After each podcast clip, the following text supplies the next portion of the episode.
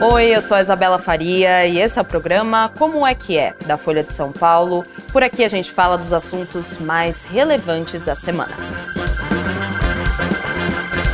A guerra Israel-Hamas que hoje completa 10 dias e deixa aí um rastro enorme de destruição e mortes. A gente vai falar hoje no Como é que é essa terça-feira, justamente sobre esse rastro de destruição. A gente vai falar das últimas movimentações estratégicas de ambos os lados, como é que o Brasil está se posicionando neste conflito e vamos falar também, claro, da grave crise humanitária em Gaza, desde o começo dessa guerra. E hoje o convidado não poderia ser diferente. Ele estava aqui semana passada, está aqui novamente. Igor Guilherme, repórter especial da Folha. Igor, te agradeço por vir novamente aqui ao Como é que é. E eu queria te perguntar quais são as últimas atualizações que temos em relação à guerra. Você acabou de escrever uma delas, inclusive, né? uma análise, mas também uhum. temos um grande ataque que foi feito em um hospital em Gaza, é isso mesmo? É, acabou de acontecer, quer dizer, aconteceu hoje é, é, em Gaza, então as repercussões começaram a surgir no horário do Brasil no meio, no meio da tarde, mais ou menos. Sim.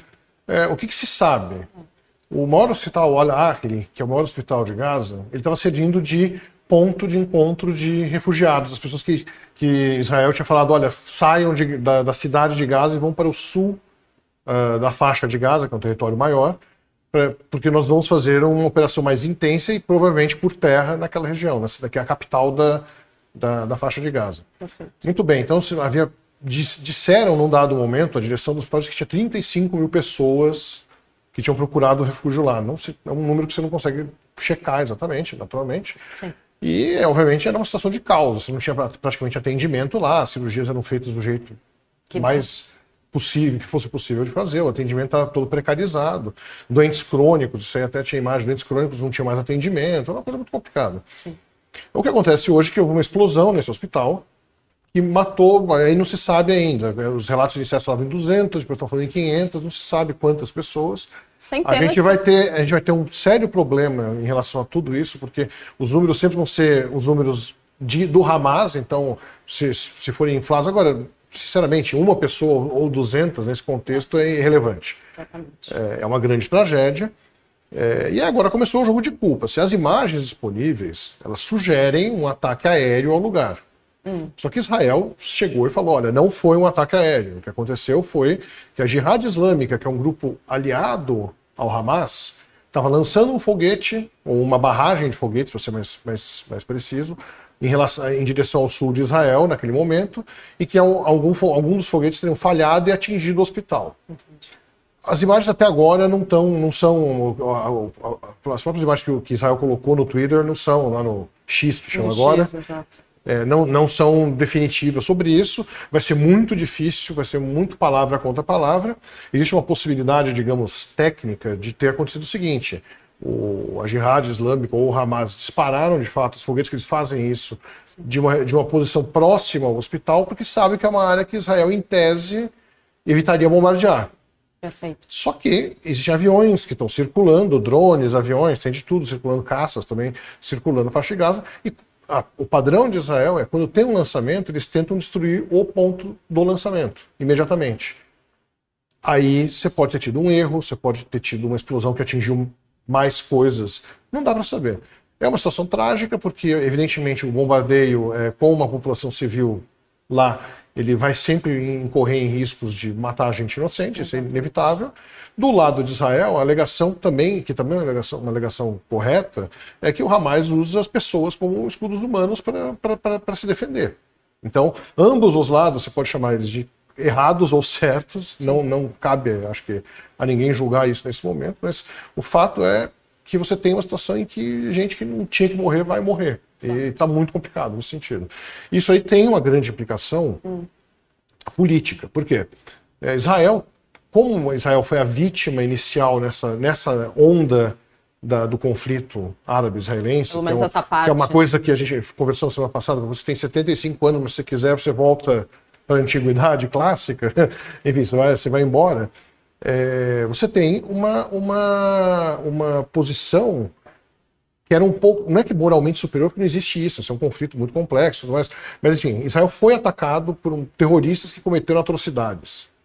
Tá documentado, não existe. Tem muita fake news aí dizendo que é, é mentira, que não foi bem assim. Não, não. Foi uma tragédia que o Hamas fez. Ele, ele, garantiu o seu lugar no panteão dos grandes grupos terroristas terríveis da história. Perfeito. Tá, tá, tá garantido. Uhum. Mas, agora, isso dava para Israel, digamos, uma certa uma posição. Olha, a retaliação é uma coisa justa e legítima. Aí você entra numa discussão de direito internacional humanitário, que é a proporcionalidade da sua reação. Que uma coisa é você vai atrás dos perpetradores do crime, que é o Hamas, Exato. e como que você não pune os civis nesse processo? É, um, é muito complicado, porque os dois lados, um pode vir com uma mão muito pesada e o outro pode também usar, como eu disse, como escudos humanos. É, é uma situação absolutamente quase insustentável do ponto de vista. É, não tem como dar certo, não tem opção boa, vamos dizer assim. Opção Sim. boa seria todo mundo sentar na mesa e conversar, mas isso não vai acontecer. Não, a gente está falando só por enquanto, aí a minha próxima pergunta é em relação a isso, a gente está falando de Israel e Hamas, porque a gente, nesses últimos 10 dias, vimos aí uma pontinha, o Irã aparecendo por aqui, o Líbano por ali, o Egito também está nas negociações por conta justamente da proximidade da faixa de Gaza, um meio de escapar ali pelo Egito da, dos reféns que estão sendo mantidos ali. Qual o risco de escalada, então, Igor? Ele, Tantos ele, países ele é colocado, porque é o seguinte, é, o, o conflito israelo-palestino, como se fala, ele é um conflito colocado dentro de um conflito maior, que é o da criação do Estado de Israel em 48, quando a ONU tentou partilhar lá a região entre os, os árabes, mesmo chamavam, naquela época não usava tanto a palavra palestina, mas os árabes, tanto que criou-se a Jordânia e a Transjordânia, que hoje, a, desculpa, a Cisjordânia, e eu, o que o reino da Jordânia hoje era chamada Transjordânia, que é nos dois lados do Rio Jordão. Mas é, você teve quatro guerras grandes decorrentes disso aí, três guerras grandes, agora estamos aparentemente entrando na quarta, que envolviam estados. Então você teve a última grande guerra, 73, foi uma guerra que, que, que o Israel quase foi, como eles falam, jogados ao mar, né, que eles falavam, Sim. porque houve invasão tanto pela Síria quanto pelo Egito. É, essa questão que teve agora foi um ataque militar tão grave quanto, mas não de, do ponto de vista existencial. Israel não, não foi ameaçado existencialmente no sentido é, perder território, assim, foi, foi muito grave o que aconteceu, mas era relativamente contido nesse sentido. Sim. Não em termos de, de vítimas, que morreram 1.300 pessoas, uma coisa Perfeito. Complicadíssima. Então, você tem um contexto geral. O Hamas ele é apoiado pelo Irã, que também apoia o Hezbollah, que é o chamado Partido de Deus, que é o, um grupo fundamentalista, fundamentalista islâmico do, do Líbano. Que tem, é um partido político, ele tem várias ramificações no Estado, ele controla o sul do Líbano, de certa forma, e vive num estado de guerra com Israel que é constante. Eles lutaram a última guerra aberta em 2006, mas tinha troca de fogo na fronteira sempre. Certo. E o que aconteceu desde, desde do, do, do incidente, do, do, do ataque terrorista do Hamas para cá, foi o Hezbollah levantou a mão e falou: olha, eu te apoio, Hamas, mas, aí todo mundo falou, bem, então isso aqui é o Irã que está manipulando, porque o Irã não tem muito apetite para entrar numa guerra regional aberta, porque hum. teria muito a perder. Você vai, vai, ter uma disrupção no comércio de petróleo, você vai ter é, é, uma questão, o país está em crise econômica, está com dificuldades, vai, qualquer país em guerra tem mais problemas, e em ultimíssima instância, isso não é para ser usado, mas está lá para ameaçar, Israel tem a bomba atômica e eles não têm ainda. Então, você tem uma situação um pouco complexa. Eles fazem o quê? Eles fomentam esses grupos regionais para ficarem atacando Israel em apoio à causa. Aí vira a causa palestina, mas vira uma coisa maior, que é a briga grande que o Irã tem no Oriente Médio contra não só Israel, mas contra também a Arábia Saudita, que estão se reaproximando agora, mas historicamente são rivais. Porque um é da xiita, né? O Sim. Irã, que é a minoria no mundo islâmico, mas a maioria na, na no Irã. E, o, e, a Arábia Saudita é, digamos, é o centro mundial do, do islamismo sunita, que é o, o ramo majoritário do muçulmanismo. Então você tem esse contexto grande que todo mundo leu inicialmente o ataque do Hamas como uma forma de bombardear a aproximação que estava acontecendo entre Israel e a Arábia Saudita. E acho que continua, pode ser lido assim. Agora, uma escalada regional, que ela pode acontecer, porque todos os atores estão falando, estão alertando para isso, e a confusão no norte do, de Israel e sul do Líbano está cada dia maior, troca de ataques, está morrendo gente, Israel evacuou uma faixa de fronteira. Tirou pessoas da, da fronteira do Líbano. Isso, isso do, do sul da fronteira ao sul do Líbano. É uma faixa de 2 quilômetros, não tem, ninguém divulgou o número de pessoas, mas são 28 vilas e cidades que foram desocupadas. Por quê? Porque está prevendo que vai ter confusão. E aí você tem o grande fiador de Israel, que são os Estados Unidos, eles enviam um grupo de porta-aviões, que é a arma mais poderosa que eles têm para fazer travar guerras convencionais, que não sejam naturalmente atômicas. É, e, o, e agora, nesse fim de semana, eles, eles anunciaram que iam mandar mais um grupo de porta-aviões.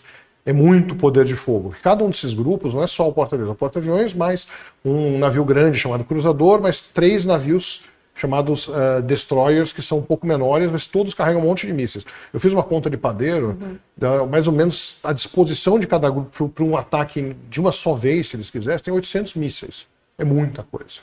Você comparar no, no primeiro dia da Guerra do Golfo de, de de 2003, aquela primeira do Saddam Hussein, os Estados Unidos lançaram 40 mísseis de cruzeiros contra Bagdá. E já foi aquele estrago já todo, né? foi Aquela... Então você pode imaginar o poder de fogo que eles têm, fora tudo que tem os aviões carregam, de bombas e mísseis, enfim.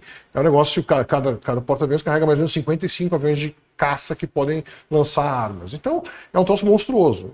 Isso aí não é para participar da guerra ao lado de Israel. Isso é para dizer para o Irã: Irã não participa dessa guerra. É. Se você participar, Entendi. a gente está aqui. É um recado ao Irã. Exato. Mas, mas é, é, é um tanto impossível, assim, quem está de fora, ou quem não tem um conhecimento tão grande de geopolítica. É, um, é, é, é difícil a gente acreditar que somente seja um recado para o Irã, quando você disse é um poderio de, de fogo enorme que os Estados Unidos está dando juntamente a Israel, e juntamente com, com Israel, a Israel. E amanhã a gente pode já entrar nesse assunto. Amanhã Joe Biden estará lá. É, como é que a gente não consegue, como é que a gente pode ver isso de uma forma que seja um recado ao Irã e não um apoio aberto a, a Israel? Porque os Estados Unidos sempre apoiam mas é um, Israel, Mas é um apoio né? aberto, acho que não tem, né, Eles essa não... dúvida não teria. Entendi, acho. mas é algo do tipo, é um, somente um recado ao Irã, mas não vamos entrar numa guerra ativamente. Não, só vamos entrar se, por exemplo, se o Hezbollah entrasse na guerra. A, por exemplo, se o Hezbollah entrasse, eu acho que seria provável você ver os Estados Unidos ajudando Israel com ataques aéreos contra posições do Hezbollah. Seria bem possível para não sobrecarregar as forças de defesa de Israel. Quando se escalar que regionalmente. Que estão lá se metendo com gás agora. Perfeito. É uma possibilidade? É uma possibilidade. Vai acontecer, para o Hezbollah seria péssimo. Porque eles estariam enfrentando um inimigo mais poderoso ainda. Israel já é poderoso, os Estados Unidos é muito mais poderoso. Então, seria muito complicado. E aí você teria um risco embutido de atiçar a região toda, atiçar o Irã, atiçar os, os outros atores regionais. A Síria está muito enfraquecida por causa de uma guerra civil, já... mas ela é aliada de todo esse pessoal. Existe uma. O, o, Irã chama de o eixo da resistência. No caso, resistência é a existência de Israel e aos acordos de paz com países árabes, né, com, com, com Tel Aviv.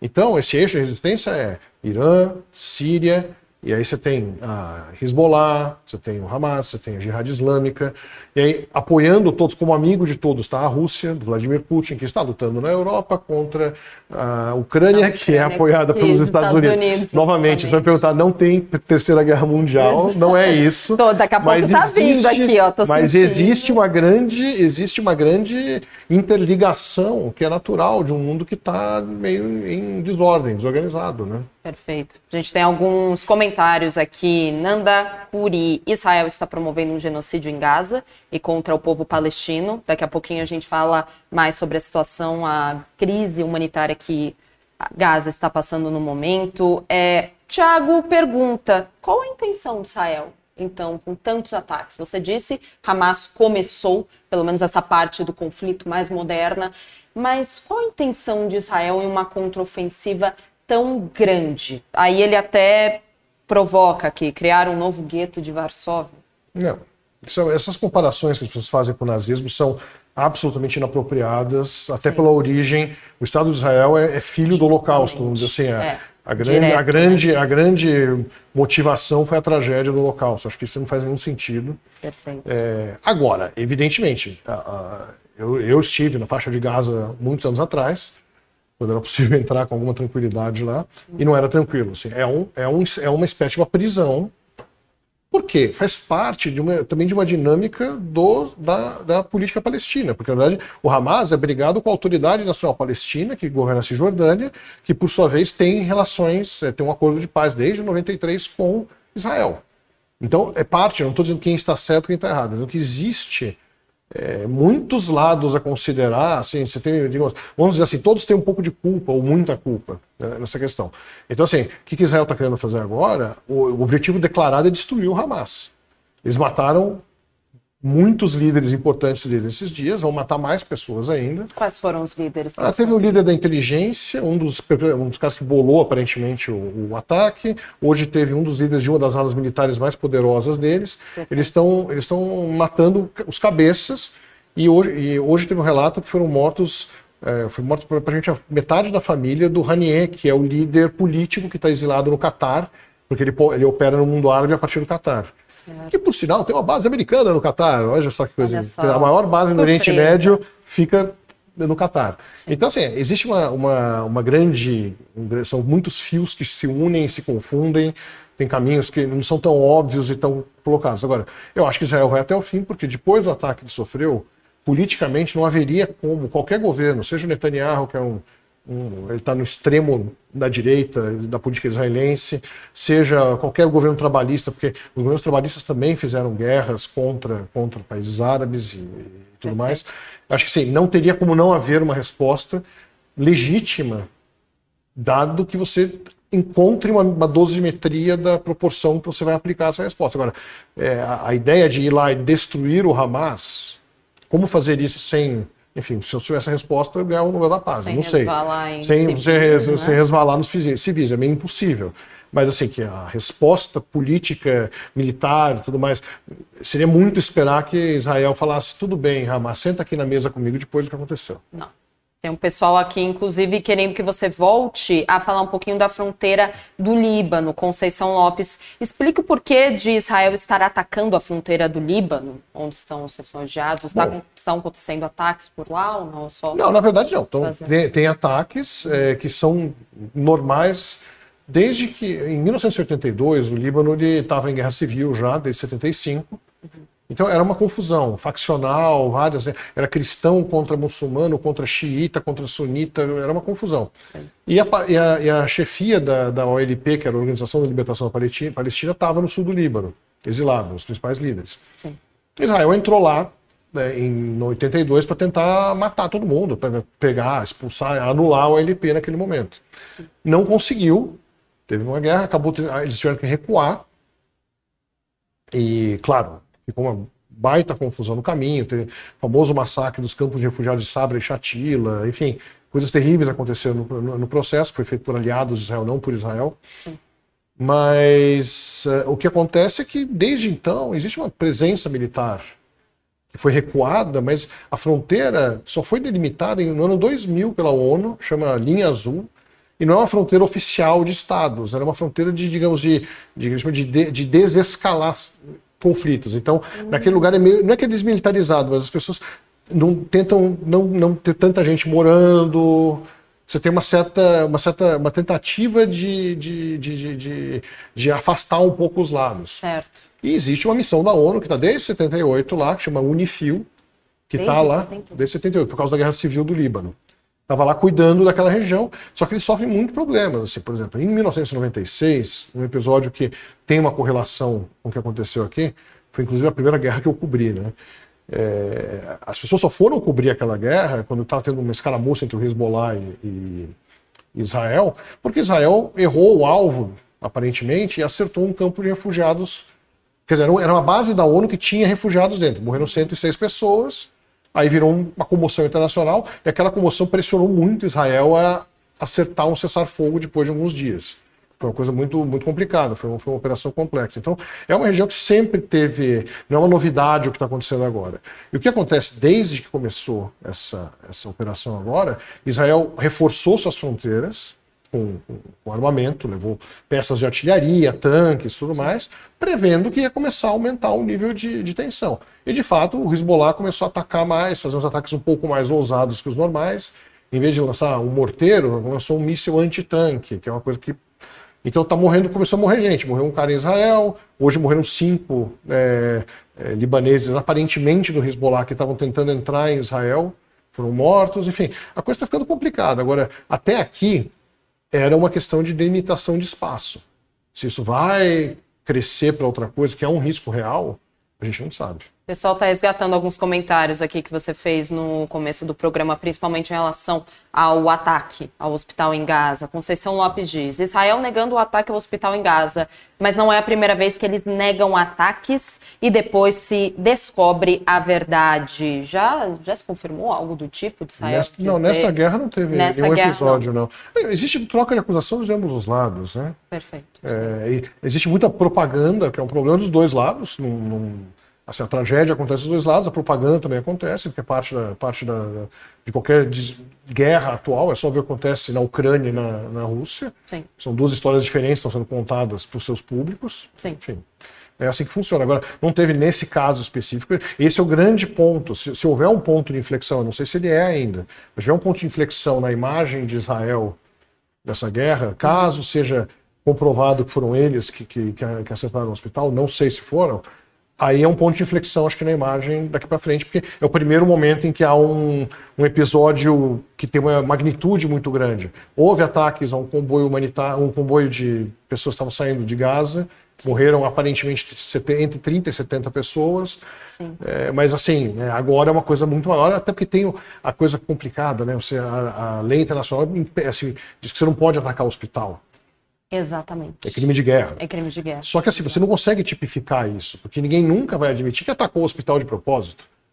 Ou foi outra pessoa, ou foi um erro, ou alguma coisa que nunca ninguém vai saber, porque não vai ter uma investigação independente. Não vai, eles vão deixar o ONU entrar lá e apurar, entendeu? Não vai acontecer isso agora. Perfeito. A gente tem aqui, é, acho que é legal a gente voltar um pouquinho num comentário nosso, seu, na semana passada, como a gente discutiu a falha de segurança de Israel, que teve, abriu espaço aí para incursões do Hamas, terra, água, ar, tudo que foi, foi direito desse grupo que a gente até falou, teve, teve avanços por parapente, foi uma coisa uhum. realmente muito, não amadora, mas algo muito tosco, né, simples perante ao grande, a grande tecnologia, inteligência militar de Israel. E ontem a agência de espionagem de Israel se responsabilizou, né, por essa falha na inteligência. O que, que eles disseram? É, o, foi o, o, diretor do Shin Bet, que é essa, essa agência, ele falou, olha, naturalmente a gente, não estou sendo literal aqui, mas ele falou mais ou menos o seguinte, olha, a gente é, fracassou em antecipar, tinha alertas que a gente estava investigando, mas Sim. no sábado do ataque a gente falhou e eu, como diretor da agência, assumo a responsabilidade, mas agora, assim, haverá investigações, mas agora é o momento de lutar. Então, Entendi. eles estão jogando essa bola lá para frente. Agora, é inevitável que politicamente irão rolar cabeças, e eu acho que, inevitavelmente, a do primeiro-ministro, Benjamin Netanyahu, vai rolar em algum momento, porque é, a falha foi muito grande e ele já estava muito questionado no país por conta dos ataques dele ao sistema judicial, enfim. É... O país estava dividido antes do, do, ataque. Ainda durante a guerra, você acha que corre o risco de Netanyahu? Olha, muita gente fala que não porque você não pode mostrar fraqueza, entre aspas. Mas as pessoas esquecem que em 83, no auge da crise da invasão israelense de, do Líbano, já tinha um ano de invasão, não estava dando certo, acusações e coisa e tal. O primeiro-ministro, Menachem Begin, ele pediu o chapéu, falou, foi, foi embora. Pressionado, foi embora. Durante foi, a tro foi trocado. Então é uma coisa que precisa, precisamos ver. Precisamos ver o que, que vai acontecer. Assim, pode acontecer? Pode, mas acho que depende muito do desenrolar. A gente não sabe se vai haver, é, como vai ser essa operação terrestre. A gente não sabe os próximos passos. Então, semana passada você disse que era uma questão de tempo até que Israel entrasse em Gaza, invadisse a faixa de Gaza de uma forma mais sólida, né? Ali com, uhum. de, por via terrestre. Isso ainda é uma possibilidade? Sim, sim. Está sendo preparado. Tá. Agora acho que é mais uma questão de decisão política do que qualquer outra coisa. E aí eu acho que a questão do hospital pode ter alguma influência, enfim, pode. As pessoas estão preocupadas com a coisa da imagem também. Amanhã, quando o Joe Biden for encontrar primeiro Netanyahu, depois for para a Jordânia encontrar os líderes da Jordânia e, da, e do Egito, o da autoridade palestina já disse, ele ia, mas já disse que não vai mais por causa do ataque. Então Entendi. a coisa ficou meio mais complicada. É, ele vai, eu acho que ele vai ser meio, é quase obrigatório que ele, ele peça comedimento a Israel de alguma forma. Sim. Ao mesmo tempo ele não pode fazer isso, porque ele estava indo lá para angariar apoio, tirar a foto do lado do Netanyahu, né? Agora já tem uma questão mais complicada. Eu, eu acho que se fosse o cara de, de relações públicas da Casa Branca, eu estaria em pânico por eu ter marcado essa conversa para amanhã, né? Exato. Porque aconteceu bem um assim. dia depois do, do tá. que acabou de acontecer. Mas em relação ao que aconteceu da semana passada para cá, Sim. a gente teve uma evolução que foi esse ultimato que foi dado uh, aos moradores da parte norte de Gaza para sair de lá. E muita gente saiu. Enfim, o, o público-alvo, digamos, era 1 milhão e 100 mil pessoas. Né? Dizem que já saíram mais de 600 mil, uma coisa assim. Então, saiu um monte de gente. Então, todos amontoados num outro canto da faixa de Gaza, sem casa, aquela coisa terrível. A gente vê todas essas imagens, até dos brasileiros que saíram de Gaza e estão lá esperando para ver se consegue ir para o Egito ou não. Sim. Então, você tem uma preparação para uma ação. E vai, acho que me parece que é inevitável que vai acontecer. Agora, o timing político está ficando cada vez mais complexo, né? O pessoal está comentando aqui, já que você entrou no assunto de Gaza especificamente, Multidigital pergunta: o que seria um dos territórios palestinos se o Fatah não tivesse perdido espaço para o Hamas? Gaza, por exemplo, teria deixado de ser essa prisão a céu aberto? É muito difícil é, olhar agora, porque você tem um retrovisor enorme, né? É um é. retrovisor é. de décadas, mas a coisa mais próxima que a gente pode falar sobre isso foi em 2006, a, autoridade palestina, o, o Yasser Arafat, que era grande ícone da, da, da, causa palestina, tinha morrido em 2005, perdão, 2004, final de 2004. E em 2006 eles fizeram uma eleição. E nessa eleição o Hamas ganhou. Eleição é, parlamentar. É, exatamente, teve, é o que. É ele o que teve uma... maioria. E aí é aquela história, né? É, democracia é bom, né? Mas quando não ganha o que você quer que ganhe, é um problema. É, Porque... o, que, é o que a Andrea fala aqui. A liderança do Hamas é responsável pelo caos da população da faixa de Gaza, mas essa liderança foi eleita. Foi. Então, ela foi eleita, mas, mas, vamos lá, vamos por partes. Ela foi eleita naquele momento. Sim. O resultado da eleição acabou não valendo para nada, porque ficou uma briga faccional entre o Fatah, que era o partido, digamos, pró-Israel, que está em paz com Israel, que governa Cisjordânia, com o Hamas, e acabou tendo uma, uma, uma pequena guerrinha interna. O Hamas expulsou militarmente os rivais e tomou conta da faixa de Gaza. Nesse momento, Israel e o Egito, não vamos esquecer do Egito, falam, ok, então a gente vai controlar quem que entra e sai desse lugar.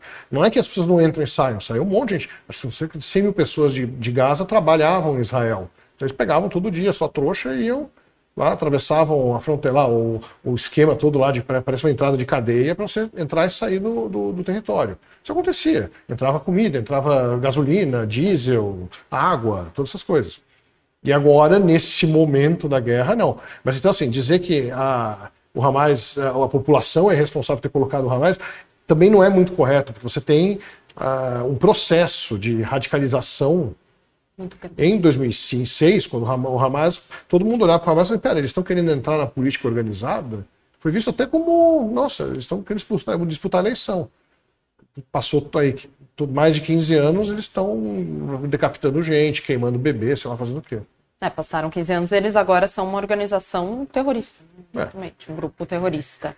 Vamos falar então da faixa de Gaza em si. A gente está escrevendo nesses últimos 10 dias na Folha, mais para os últimos 5 mais ou menos, sobre a crise humanitária que está tendo. Uhum. Todos os dias a Folha noticia então que tem, principalmente em relação a brasileiros lá, né? Temos brasileiros que não tinham água para beber, as pessoas não têm água para beber, não há luz, não há qualquer tipo de saneamento, porque, como você disse, tudo vem de Israel, certo? Se Israel corta qualquer uhum. fornecimento, a situação vai virar um caos. Como a gente está falando aqui, gente, Gaza é comandada pelo Hamas e Jordânia é o é, Autoridade, governo, Autoridade Nacional, Nacional Palestina. que convive, como você falou, de certa forma pacificamente é. com Tel Aviv, com Israel. Sim. Como é que está em Gaza, então? Então, Gaza agora, você tem uma, mais ou menos na metade dela, tem um rio que chama Rio Gaza. Rio Gaza. Ele atravessa, o A de Gaza chama. Ele atravessa lá no meio, que é onde começa a capital e os territórios e, as, e os campos do norte, que viraram pequenas cidades, comunidades periféricas, como você queira chamar, porque é tudo alvenaria também, não é favela no sentido antigo brasileiro, assim, é uma coisa mais alvenaria mesmo. Perfeito. Tudo mais. Mas muito precário.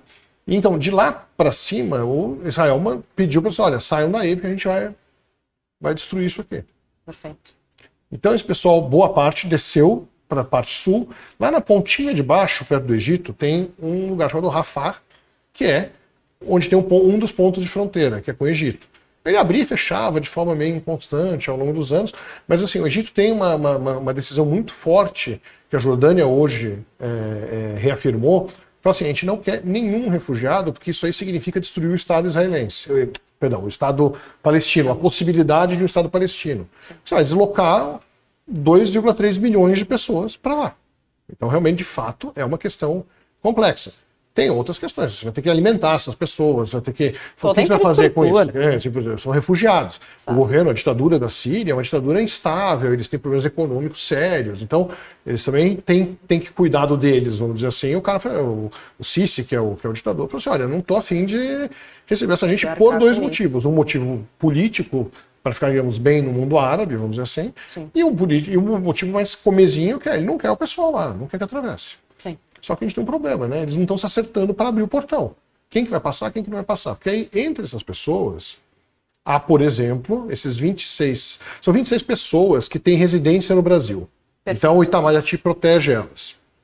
O Alessandro Candeias, que é o embaixador em Ramallah, né, na, na capital da Cisjordânia, ele, é um, ele, ele, ele fez a triagem, esse grupo ficou variando o tamanho, chegou a 32 no momento, depois era 30, depois voltou a 32, depois...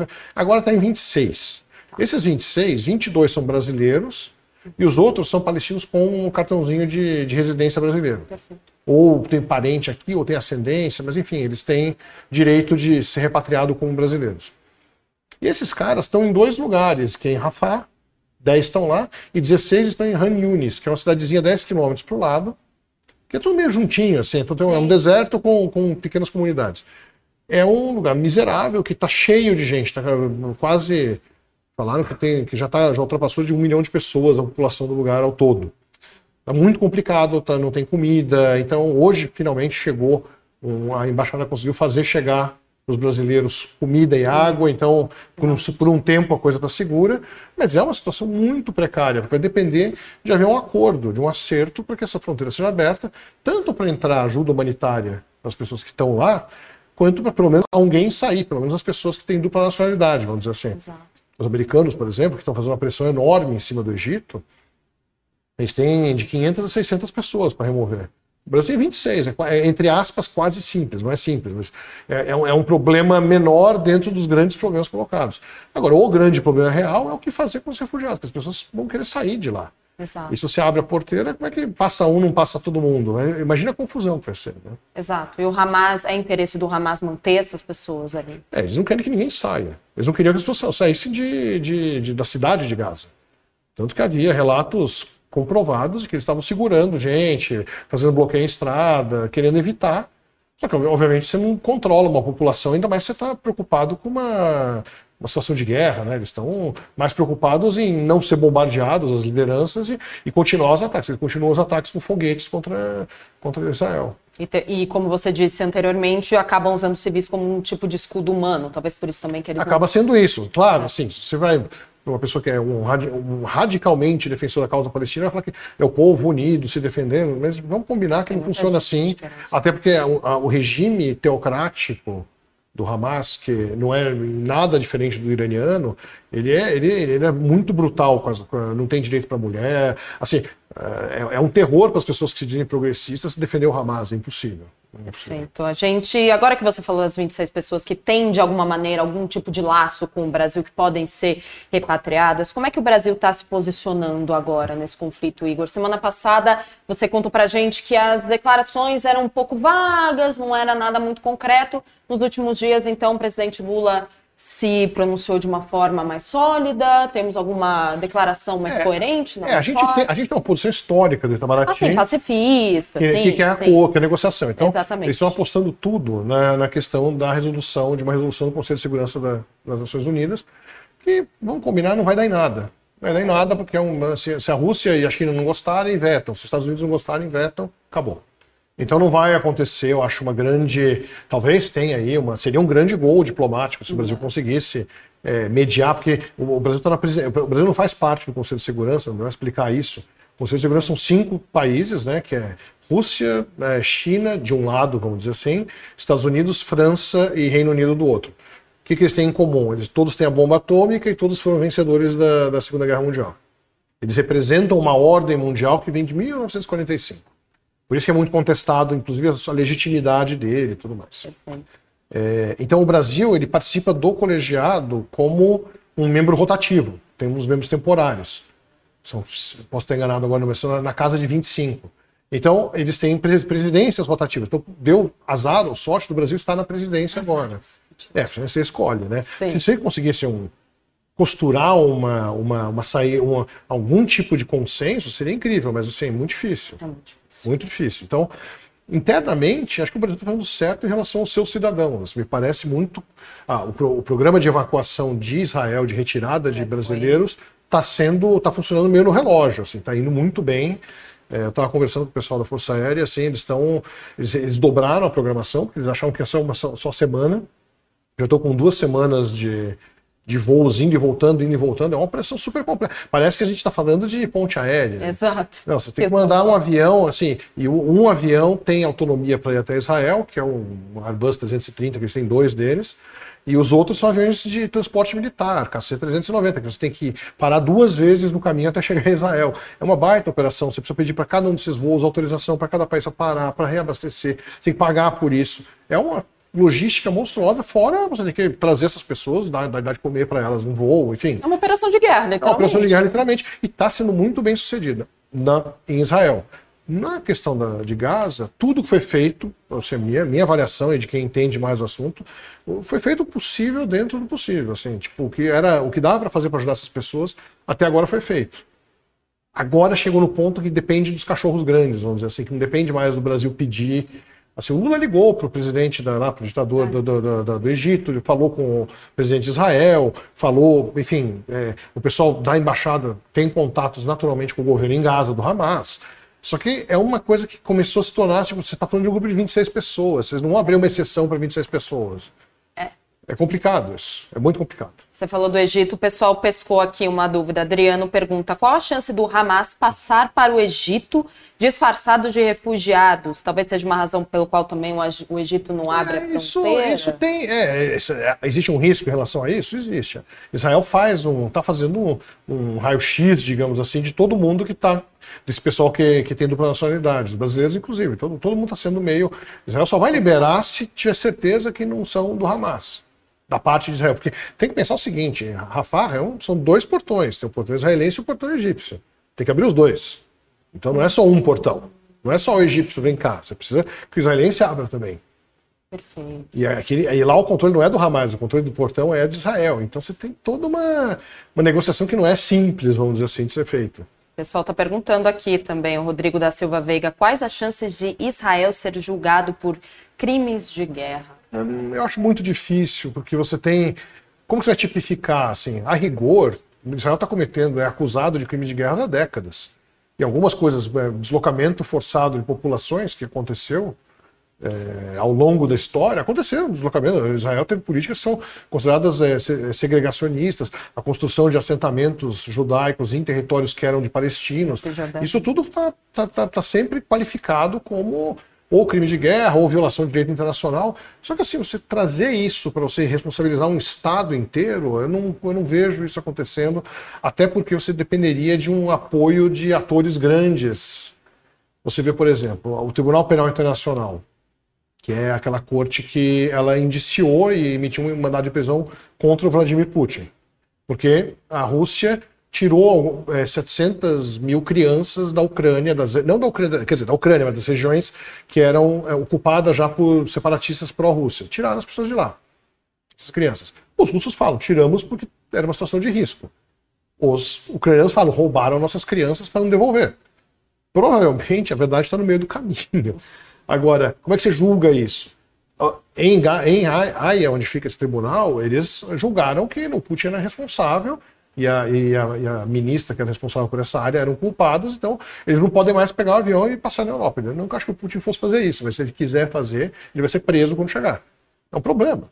Não pôde ir na reunião dos BRICS na África do Sul por causa disso. Exatamente. Temos um programa do Como é que é justamente sobre isso que ele teria, e que o presidente, na, no caso, na África do Sul, disse que, enfim. Tem, tem, tem. Veja um programa, faz algumas semanas que a gente fez, antes, inclusive, deste conflito estourar. Você falou das verdades, o Elianada falou exatamente isso. Dizem que a verdade é a primeira vítima da guerra. Ambos os lados litigantes mentem. E agora eu te pergunto, então, quais Qual vai ser a próxima grande movimentação, é, pelo que você está apurando? Tem, você tem dois pontos aí. Um, um, é militar, outro é político. O político vai sobressair amanhã por causa da questão do hospital e a visita do Biden. Ela vai ser uma coisa muito sensível, vai ter muito. Hoje já tinha protestos na Cisjordânia, vai ter protesto em capital europeia, vai ter, vai ter, a gente vai ter um momento de turbulência muito grande, que é normal nesse tipo de crise. Ela está muito exacerbada. E como eu falei da outra vez, esse conflito ele tem um, um quê ideológico. É só ver nos comentários do pessoal que nos procura aqui. Ele tem sempre tem uma, uma, uma agressividade, um tom acima, porque as pessoas têm ele mexe muito com o coração das pessoas. Ele é um conflito que tem um quesito ideológico importante. Exato. Então ele tem, ele é inconcluso, está aí há muitas décadas, cristalizaram-se duas é, é, visões muito antagônicas de como resolver o problema, e a visão, digamos, do caminho do meio que foi tentada, tentada não sai né, de forma viável, muito complicado, os dois estados, tudo mais. E, então, acho que assim, você vai ter uma coisa política inicialmente, e eu acho que Israel não vai parar seus preparativos, vai continuar bombardeando, continuar matando o pessoal do, do, do Hamas, que, que estão se escondendo. Houve bombardeios nessa cidade onde tinha brasileiros, por exemplo, hoje. Por quê? Porque óbvio que se Israel mandou desocupar para lá, o cara, o chefe do Hamas vai, vai, vai, vai, vai como refugiado lá para o sul e ficar quietinho. Ele tem onde se esconder e tudo mais. Então essas coisas todas estão sendo. A gente acompanha dia, não é nem dia a dia, é hora a hora, hora que as coisas estão, estão evoluindo. Exato e com muita atenção a questão da, da, da, da, fronteira do Líbano, essa coisa da escalada regional, que eu, eu acho que é um grande perigo, mas ainda não está configurada como, além da retórica. Assim, Irã está falando grosso, Estados Unidos está falando grosso, Israel está falando grosso, mas a ninguém, exceto ao Hamas, interessa mesmo uma guerra generalizada. Né? Perfeito. E a gente vai continuar acompanhando, né? Inclusive com Igor Guilo, tá ali, ó, na liderança, trazendo pra gente os últimos fatos em relação a essa guerra. Israel-Hamas, a cobertura da Folha, gente, tá bem completa no site do jornal hora a hora, é praticamente um tópico ao vivo lá para vocês acompanharem todos os desdobramentos desse conflito. Igor Guilov, repórter especial aqui da Folha, te agradeço novamente. Obrigado. Muito obrigada por nos ensinar cada vez mais um pouquinho sobre esse conflito, que, como você falou, é milenar, mas estamos focando um pouquinho mais na parte recente dessa Dez guerra. dias, tá bom. Dez dias, tá bom. Muito obrigada. Até Obrigado. breve, Igor. E muito obrigada a você também que assistiu ao Como é que é dessa terça-feira. Amanhã a gente está aqui novamente. Espero vocês. Tchau.